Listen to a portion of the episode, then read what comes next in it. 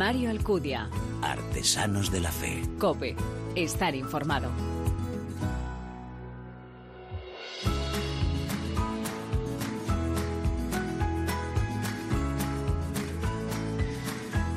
¿Qué tal? Muy buenas, ¿cómo estás? Bienvenido a esta cuarta edición de Artesanos de la Fe en cope.es, un espacio en el que miramos a la vida desde la fe, un programa en el que aunamos el testimonio de vida, la lectura y la comunicación y ese arte tan peculiar también que es la música. Como dice el Papa Francisco, reflejamos la vida a través del corazón, de la palabra y de las manos. La clave se encuentra en la parábola de los talentos. El Señor quiere que pongamos lo que somos y tenemos a disposición de los demás y que eso multiplique. Y nuestros invitados, pues ya lo sabes, dejan cincelar sus vidas, su corazón por el Señor, son imagen de Él en lo cotidiano, reciben su misericordia y lo dejan, se dejan inundar por su luz, siendo faros también para todos nosotros.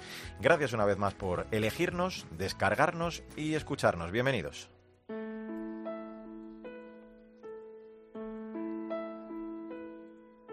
Jerusalén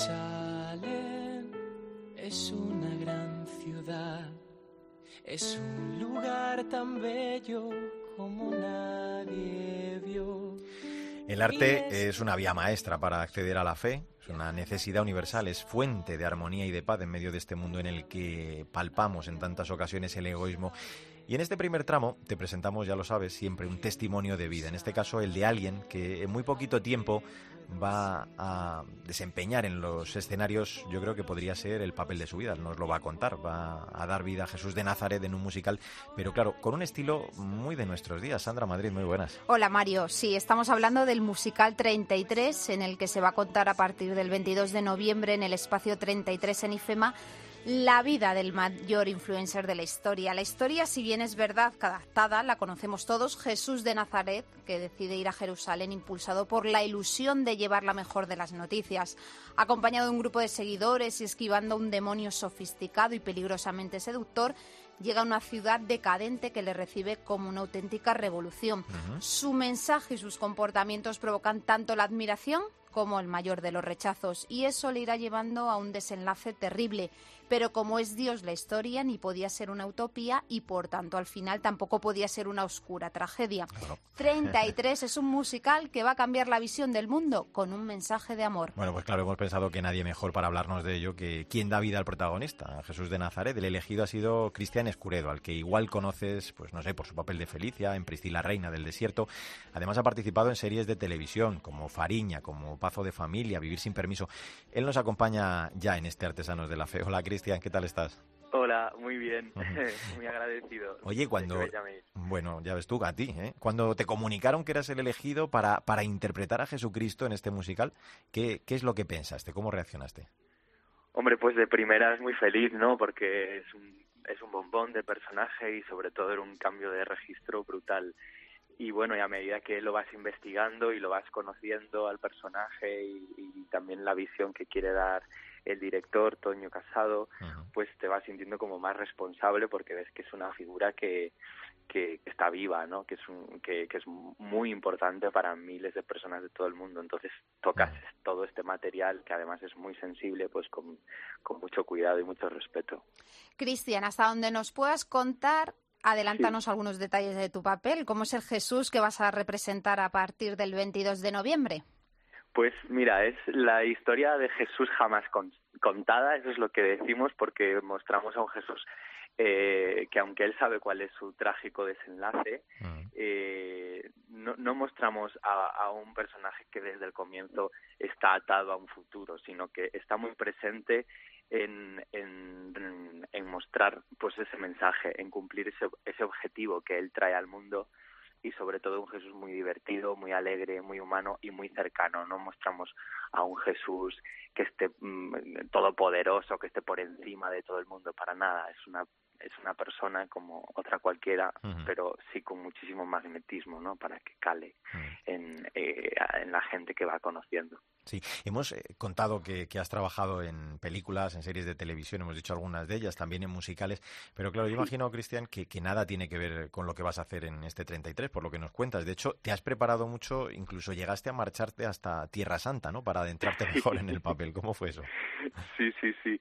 Bueno, pues eh, la verdad es que todo el proceso, ¿no? El trabajo de campo, eh, como, como digo yo, pues fue muy interesante. Ya no solo por, por documentarte a nivel bibliográfico o, o con diferentes filmografías, que hay muchísimo, no sé, la historia del arte está llena de, de iconografías que te ayudan, pero sobre todo viajar hasta Tierra Santa y, y palpar, ¿no? sentir las atmósferas de los diferentes ah. escenarios bíblicos. Ha sido brutal. Y sobre todo las entrevistas que, que tuve allí con, con diferentes personas, tanto cristianos como gente judía, como historiadores, eh, arqueólogos, o sea, fue muy fue muy interesante toda la información que traje de allí y sobre todo sensorial, porque mm, eh, encontrarte físicamente en el en el espacio real es brutal.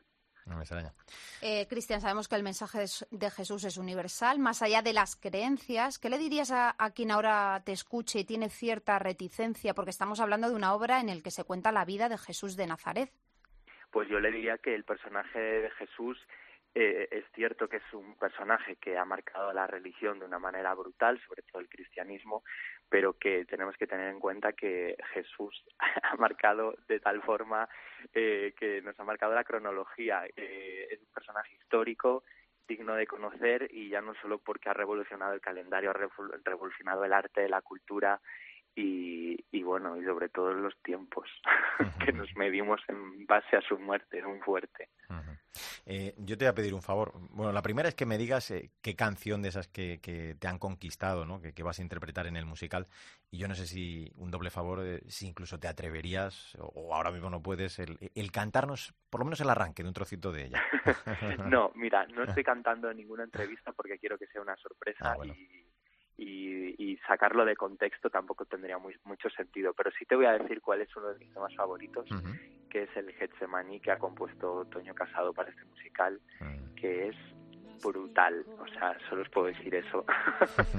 bueno, pues eh, así tenemos que ir a verlo, ¿eh? así tenemos que contemplar ese Getsemani, porque sabremos también lo que siente el corazón de quien interpreta a Jesús de Nazaret. Cristian Escuredo, el Jesús de Nazaret del musical 33. Ha sido un auténtico placer el que nos hayas dedicado estos minutitos. ¿eh? Nos vemos en el teatro. Venga, claro que sí. Eh, a partir del 22 de noviembre, es donde la recordamos. ¿eh? A partir del 22 de noviembre tenemos todos una cita en el espacio 33 de IFEMA y corriendo a comprar esas entradas en www.33elmusical.es. Hay que verla, hay que disfrutarla, hay que sentirla. La obra está producida por White eh, Kite Productions y escrita por Toño Casado, nos lo decía Cristian, quien dice además que este musical quiere ser una inyección de optimismo en unos tiempos convulsos en los que hace falta un mensaje positivo que una a la gente buena. Desde luego es mucho más que un musical, ¿eh? es el mensaje de Dios para la gente de hoy, es yo creo ese reencuentro con la buena noticia. Sandra Madrid, hasta la próxima. Adiós. Mario Alcudia. Artesanos de la Fe. Cope. Estar informado.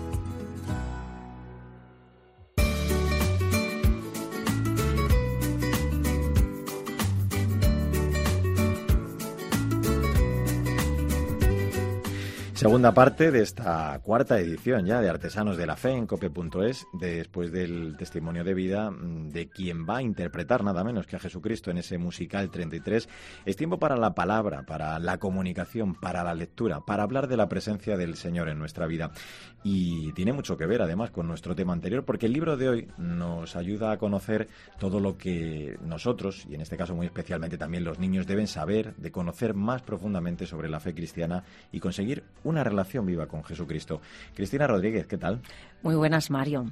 ¿Por qué existo? ¿Qué sucede tras la muerte? ¿Por qué crucificaron a Jesús? Son preguntas insistentes que a veces salen de la boca de los niños y se han resumido en casi mil páginas eh, pues han pasado a ser 159 cuestiones con respuestas sencillas en el Yucat para niños. El propio Papa reconoce que es un catecismo muy distinto al que él utilizó.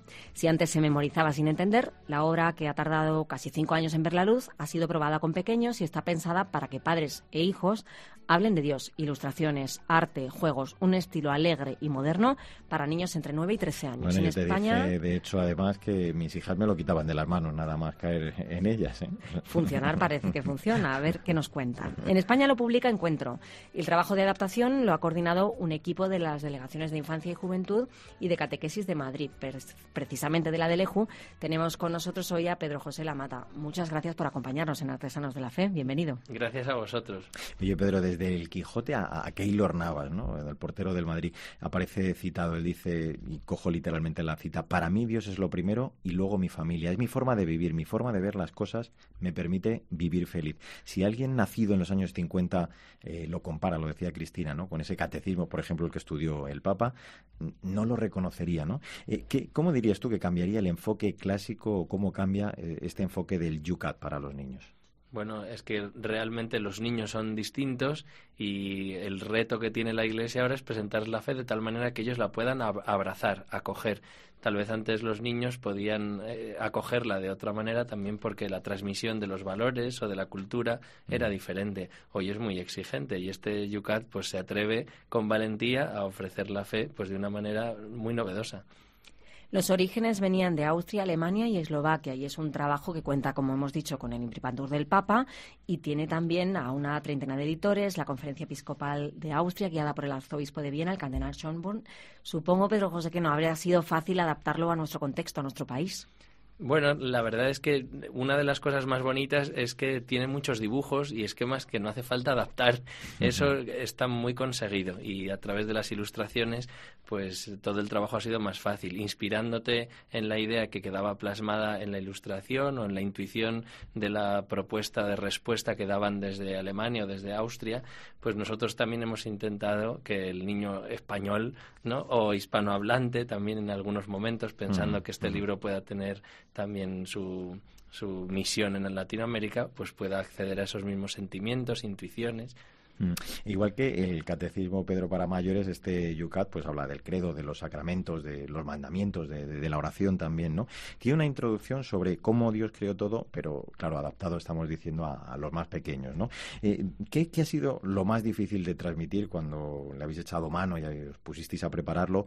Eh, y eso de lo que los autores eh, dicen, pues también que esto lo hemos hecho especialmente bien.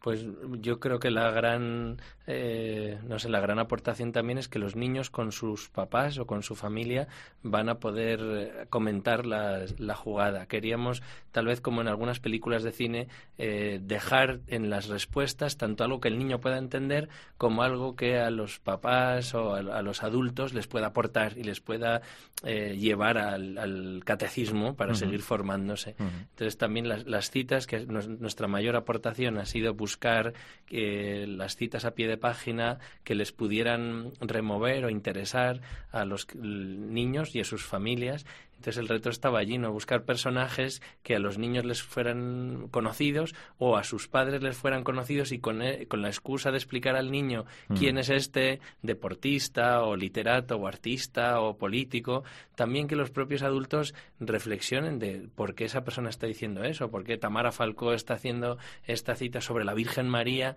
y que para ellos el trabajo con sus hijos o con los niños de la casa les sirva también para crecer en su fe, para crecer en su formación.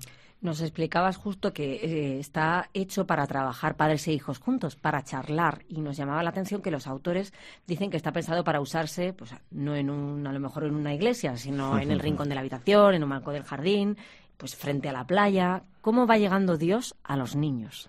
Pues esto que estás diciendo tú ahora es el reto de que la pastoral de infancia ya no es la catequesis. La catequesis, eh, es decir, el rato en la iglesia de formación, se ha convertido en algo pues pequeño dentro de la gran pastoral de infancia que se tiene que hacer en el parque, en casa, en el colegio. Y bueno, pues este libro efectivamente se puede usar sobre todo en, la habitación con los niños, donde el niño pueda expresar en voz alta cómo está viviendo su relación con Jesús o cómo está viviendo su relación con la fe y que los que le llevan la delantera hermanos mayores, papás sobre todo, ¿no? abuelos también, pues puedan acompañar ese crecimiento, compartir el testimonio o incluso aprender del pequeño. Entre las cosas que más llaman la atención, os hablaba antes del ejemplo de mis hijas cuando lo cogieron, pues son las ilustraciones, ¿no? También eh, dos personajes eh, muy curiosos que son dos pequeñines, dos pequeñines, sí, que son Lily y Bob. ¿Cuál es la, función, Pedro, exactamente de, estos eh, dos personajes? ¿Qué habéis querido con ellos? Bueno, estos nos vienen dados, nos vienen dados. no es acierto nuestro, pero claramente pues nos, nos permiten a los adultos que estamos explicándole algo a un niño pequeño ponernos en, en sus zapatos, ¿no? ponernos en su piel, volver a mirar nuestra fe como lo hacen los niños. Eh, esto, por supuesto, para que el niño pueda entenderlo mejor, pero esto también porque creo que el Papa eh, también nos está invitando a todos a mirar la fe de una manera diferente, ir a lo esencial, vivirla más auténticamente, ¿no? Y aun conociendo bien la doctrina, está claro que no bastaría con conocer bien la doctrina si perdemos la mirada de niños que tal vez estos personajes nos pueden mm. ayudar a recuperar. Justo en el Encuentro Mundial de las Familias de Dublín, los pequeños peregrinos regresaban con un Yucat for Kids, con un Yucat para niños en la mochila. Y el Papa invitaba a los padres a no quedarse en silencio cuando sus hijos les pidan razón de su fe. Y a los niños les decía que no se cansaran de preguntar. Mm. ¿Cómo ves desde la de Leju tú eh, la temperatura, la salud de esta transmisión de la fe en las familias? Bueno, veo que hay demasiado miedo. Efectivamente, los tal y como está la situación, pues muchos papás se, se, plantean la dificultad de no poder responder a esas preguntas. Por eso eh, creo que es muy importante que la Iglesia le diga a, las familias no tengáis miedo de afrontar las preguntas de vuestros hijos con creatividad, de decirle a vuestro hijo que, que vais a mirar las respuestas si no se os ocurre, pero también de dar una respuesta, pues como las que ofrece el Yucat para niños, sencilla, porque el niño lo que necesita saber es que hay una respuesta. Entonces, no le digas que, no la, que la pregunta no tiene sentido, no le digas que la pregunta está mal, ¿no? Pues dale la respuesta que puedas, que a eso al niño, aunque la respuesta no la recuerde, lo que seguro que recordará es que había una respuesta, que preguntarse para seguir creciendo en la fe está bien hecho. Afrontar, como tú dices, las preguntas pues con creatividad, pero siempre dando respuesta. ¿Y qué experiencia, Pedro, habéis recibido ya de, los grupos o de los padres que, que están trabajando con este Yucat para niños? Pues he de reconocer que, por, por, ejemplo, mi hermana, que les regalé uno que tiene siete hijos. ¿no? Pues estaba muy contenta, sobre todo por el final. Al final del catecismo para niños vienen una serie de oraciones sencillas, también acompañadas de algún dibujo, que se pueden hacer durante el día y aunque a veces parezca pues que es fácil encontrar ratos eh, para rezar porque bendecir la mesa lo vamos a hacer siempre o porque antes de ir a dormir siempre podemos bueno, el mío dice mamá no comas que no has rezado pero a veces eh, hay, puede pasar que durante una semana siempre justo al empezar de comer pase algo o siempre antes de dormir pase algo y el, el Yucat para niños pues permite decir, oye, pero no hemos rezado, o le puede decir, ayudar al niño a decir, oye, pues voy a coger el libro, voy a ayudar a mis papás a poder rezar algo antes de dormir, sé que es lo que quieren hacer, pero eh, no siempre tienen ese tiempo o esa genialidad de poder improvisarlo. Es que la, la fe tiene mucho de artesanía, ¿no? Y yo creo que con esto además lo, lo, vemos muy claro, ¿no? Con este Yucat, es verdad que, que se aprende desde bien chiquitito, cuando uno se enfrenta con los padres, pues ahí se crece en la fe, ¿no? Y todo se aborda con, con naturalidad, pues lo que decía Cristina, ¿no? Con de vida a vida. Ellos saben que los quieres y te escuchan.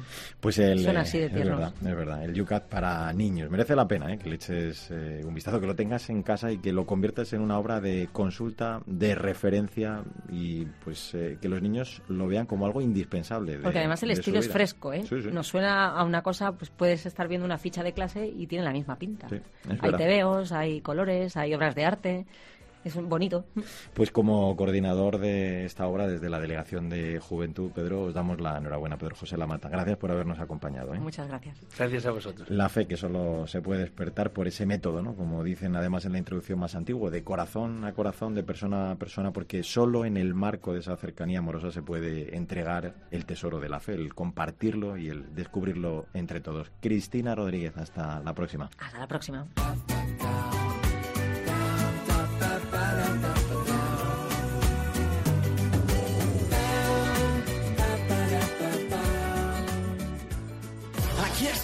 Rapeando en este juego sé que tuve que aprender para poder salir del miedo. Experimentado en quebranto fui sano cuando toqué su manto. Difícil camino cuando muchos han fallado. Mi mérito es el léxico del éxito de un pacto. No digo lo que quiero no me he rendido con nadie. A veces ser diferente e ir contracorriente es una virtud es un don. En Artesanos de la Fe sabemos que la música es una de las mejores herramientas para acercarnos a Dios Por eso queremos presentar a nuestro protagonista, que a sus 23 años ha sido capaz de transmitir la belleza en sus letras, ya lo estás escuchando, con un toque, con un estilo personal diferente y único a través del rap. Hola Isa López para mí. Hola Mario, se llama Guillermo Esteban, pero nos quedamos con su firma, Grillex. Para él el rap es su segunda piel, es el segundo de cinco hermanos y la música le ha acompañado desde pequeño, aunque sus canciones han dado un giro de 180 grados.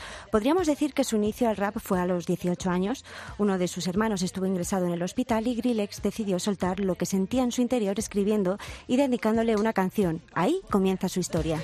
Yo confío en ti, pero toca de tu parte.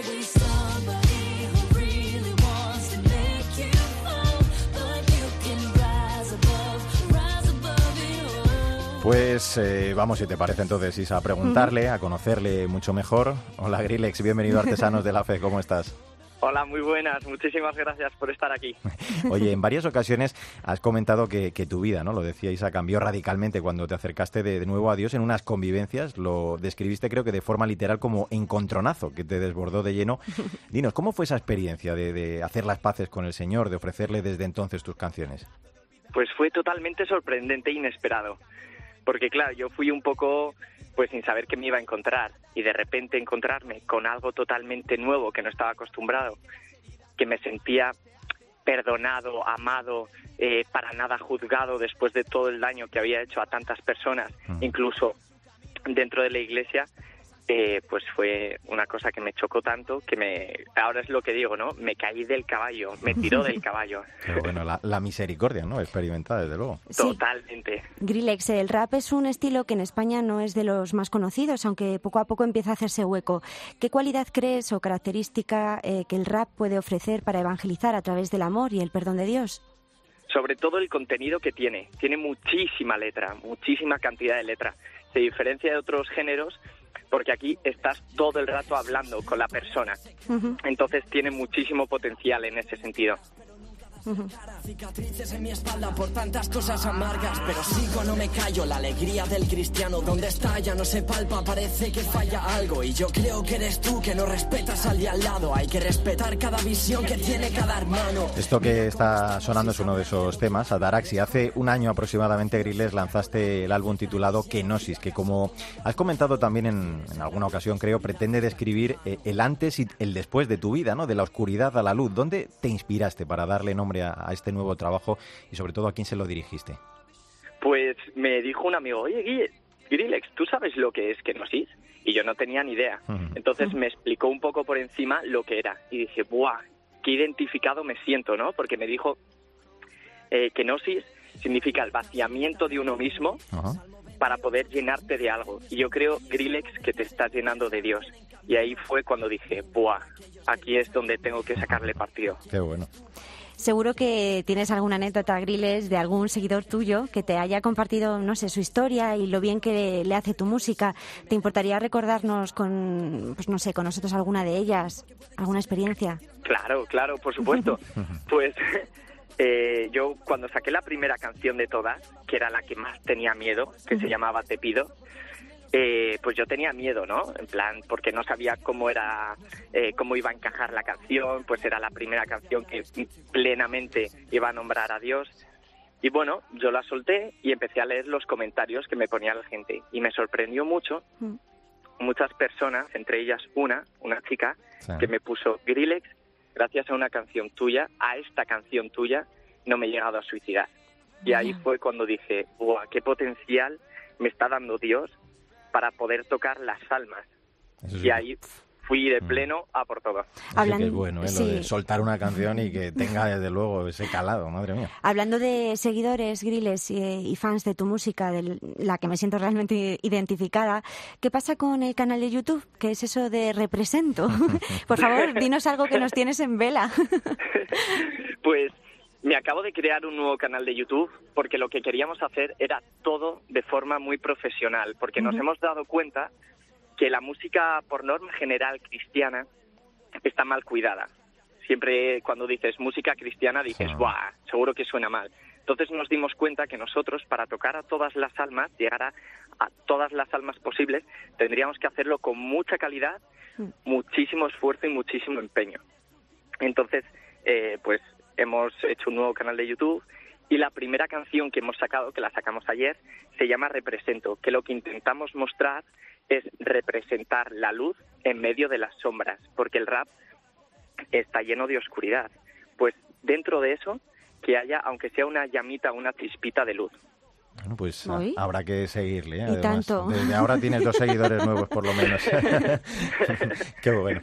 Los que me cuestionen, vivo para uno que no falla las cinco estaciones. Sé que es difícil, pero sigo hacia adelante. Aunque muchos me señalen, soy la luz en este enjambre como en los Pues eh, Guillermo Esteban Griles, eh, te agradecemos la verdad muchísimo tu música. Es verdad que decíais a que quizá no estamos eh, del todo aquí muy acostumbrados a ella, pero es maravilloso, ¿no? El transmitir, así como lo haces tú, en esas canciones, ese mensaje de vida, del amor de Dios a través del rap, que yo creo, tú nos lo has contado, hace tanto bien ese ejemplo de esa chica, y, y que está ayudando además a muchos jóvenes también, como ella, a- como te ocurrió a ti, ¿no? A darse esa nueva oportunidad con el Señor en sus vidas. Te deseamos muchísima suerte, ¿eh? Sí. Grillex, un abrazo muy fuerte. Muchísimas gracias, un abrazo para los dos. Un beso.